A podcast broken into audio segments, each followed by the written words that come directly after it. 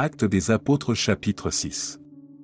En ce temps-là, le nombre des disciples augmentant, les hellénistes murmurèrent contre les Hébreux, parce que leurs veuves étaient négligées dans la distribution qui se faisait chaque jour.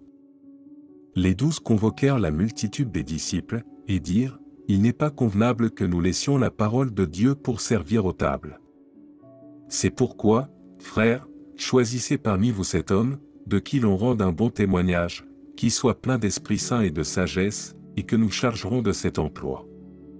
Et nous, nous continuerons à nous appliquer à la prière et au ministère de la parole. Cette proposition plut à toute l'assemblée.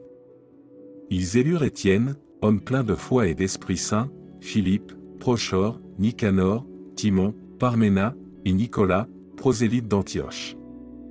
Ils les présentèrent aux apôtres, qui, après avoir prié, leur imposèrent les mains.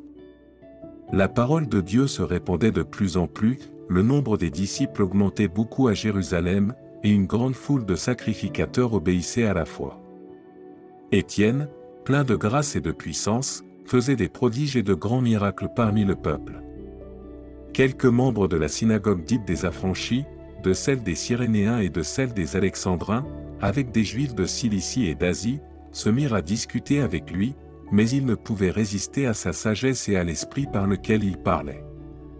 Alors ils subornèrent des hommes qui dirent, Nous l'avons entendu proférer des paroles blasphématoires contre Moïse et contre Dieu.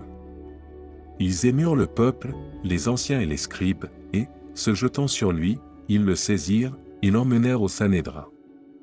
Ils produisirent de faux témoins, qui dirent, Cet homme ne cesse de proférer des paroles contre le lieu saint et contre la loi, car nous l'avons entendu dire que Jésus, ce Nazaréen, détruira ce lieu, et changera les coutumes que Moïse nous a données. Tous ceux qui siégeaient au Sanhédrin ayant fixé les regards sur Étienne, son visage leur parut comme celui d'un ange.